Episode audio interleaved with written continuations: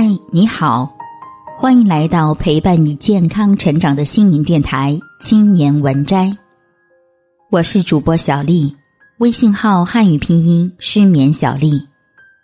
今天给大家分享的文章是《去见那个给我童话的人》，作者赵若红。三十年后，我又重新走上这条路，去见潘老师。三十年听起来这么长，然而他如今透过树影和阳光，变成我眼前的这条短短的路。扎着粉红蝴蝶结、忘带红领巾的我，一路上惦记着用八毛钱买四粒话梅糖的我，他们好像都与我一起走在这条路上，只是我的手臂不够长，走得再快也抓不住哥哥笑着的他们。我转头，只看到路上有自己的长长身影。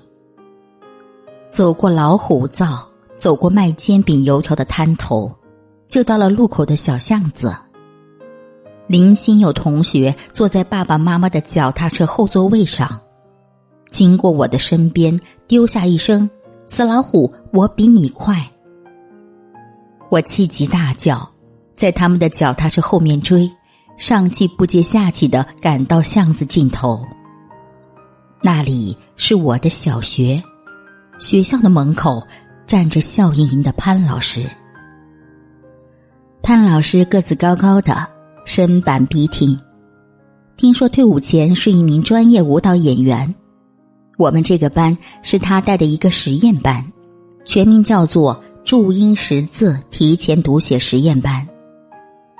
那时，这个实验班的初衷是想在传统刻板的语文教材之外，找到一个让孩子们可以快速进行大量阅读、学习写作的新方法。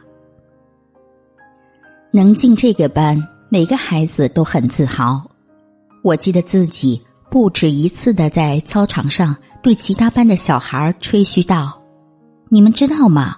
我们是实验班，他们是挑我们在做国家的实验。”三十年之后，我们无意向潘老师问起，当年到底要经过哪些考试才能进这个实验班？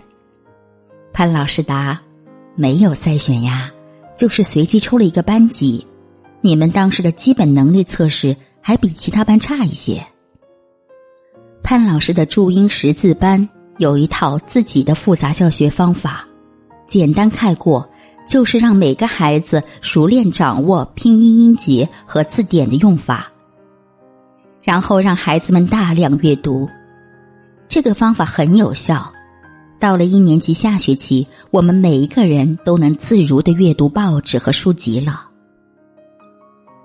我成长于一个非常严厉的家庭，妈妈因为自己人生经历坎坷，很害怕我对人生的复杂没有思想准备。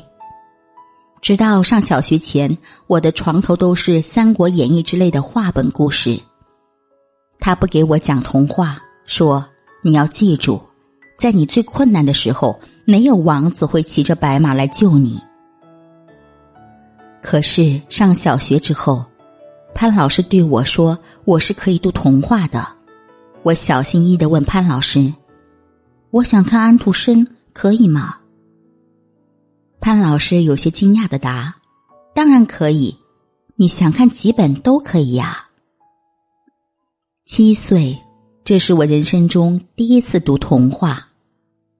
童话原来是这个样子的：断腿的小锡兵，直到被烈火吞噬，仍然一动不动的守卫着他爱的舞蹈家。小益达凋谢的花，原来是在等到夏天再次盛开。原来死亡并不是可怕的终点，而只是下一次生命绽放的开始。我喜欢复杂而多变、看上去古里古怪的大人的故事，可我也喜欢公主和恶龙、鲜花会说话。这段特别的阅读经历给我的性格带来了不可磨灭的影响。成长的路上，我总是做好最坏的思想准备。然而，同时我知道会有善意在起起伏伏之中等我。在冷而灰霾的冬天里，也会有一个初春的窗外，有蓓蕾随时准备开放。在大量阅读之外，我们写作和游戏。我是个笨拙的人，在各种游戏中都不能取胜。然而潘老师说我作文写得好。我现在很有理由相信，这只是老师对孩子的一种鼓励。可对当时的我来说，作文好是一个让我爱去上学、热爱作文课的理由。潘老师每周会把同学们的好作文挑选出来。请人用蜡纸刻好，用手摇油印机印出来。刻蜡纸的老师是一位快要退休的老老师，也姓潘。每到了周五、周六，就带着袖套开始刻我们的作文集。我常常借故在老潘老师的周围转来转去，透过他深蓝色袖套的动作，偷看他有没有在刻我的作文。如果他说。小才女又来啦，这周有你的作文哦。我就放心的离开，等着在下周二的油印册子里看到有自己名字的那一页。如今在读了这么多的书，跟这么多作者成为朋友之后，我依然不怕写作。对我来说，用写作表达是我童年就会做的事，它是我成长和生活的一部分。同时，也是我在高兴的时候、难过的时候想去找的一个朋友。我知道他会拍拍我的肩膀，对我说：“你看，就是这样，没事了。”我和潘老师的分别有点意外。五年级上学期的时候，学校有一个考名校的名额，按成绩，那个名额似乎很可能属于我，但是最后我没有得到。妈妈很生气，想给我转学。经历过很多的不公平，她似乎格外不能接受这些事情在自己儿女身上重演。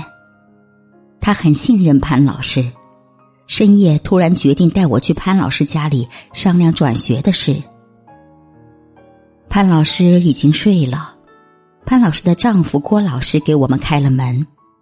屋子很小，潘老师在被子中坐起来。张罗着要郭老师给我们倒水。我呆呆的看着潘老师，努力的消化着一个非学校场景里的他。他没有笔直的站着，也没有笑盈盈的带着我跳舞或者做游戏。跟往常不一样，他的头发乱蓬蓬的，还有几丝白发。他扭开床头柜上的台灯，焦急的想劝服我妈妈。不要让我在关键的升学考试时刻转学。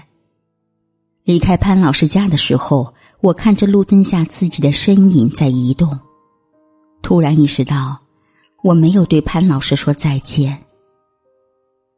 我终于还是转学走了，没有来得及跟老师同学们告别，我也不想告别。小小的爱面子的我，觉得自己的世界里。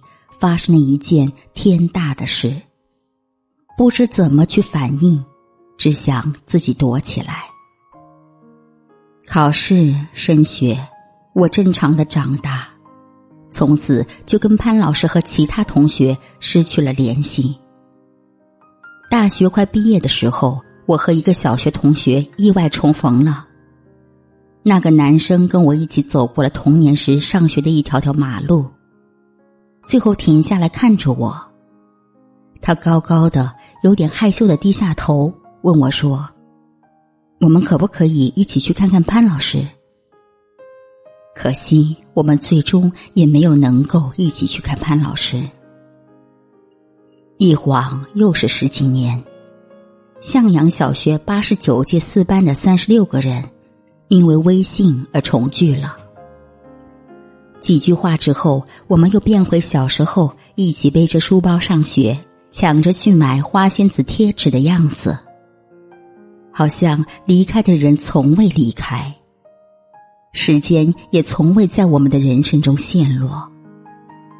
各种各样的情绪之中，我突然说：“我们去见潘老师。”大家七嘴八舌的响应，热情的回忆，四班在我们人生里是一个怎样特别的存在？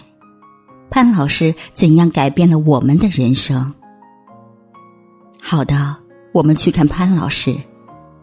国外的人买了机票回来，国内的人忙着订饭店、算人数，来赴这一场迟到多年的约。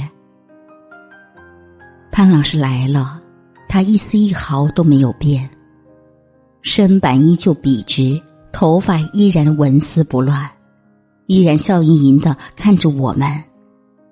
他坐下，一个一个的清楚的叫出我们的名字。他最后一个点到我的名字，说：“赵若红，我们好久没见啊。”是的，潘老师，我们好久没见了。三十年了，我想告诉你这三十年来我的经历。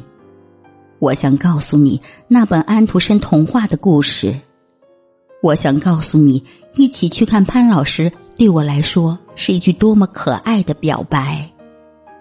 我想告诉你，你对我的人生有多么大的影响。然而，我又不知该从何说起。聚餐快结束的时候，我老公来接我回家，我向他介绍每一个人，最后对他说：“这位就是潘老师。我今天能认识菜单上的每个字，都是他教的。”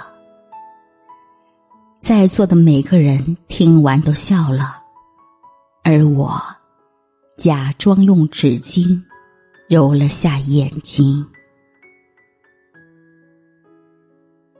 亲爱的听友，喜欢本期节目，您的点赞、评论和月票投送是对我最大的鼓励。感谢您的收听，我们下期再见。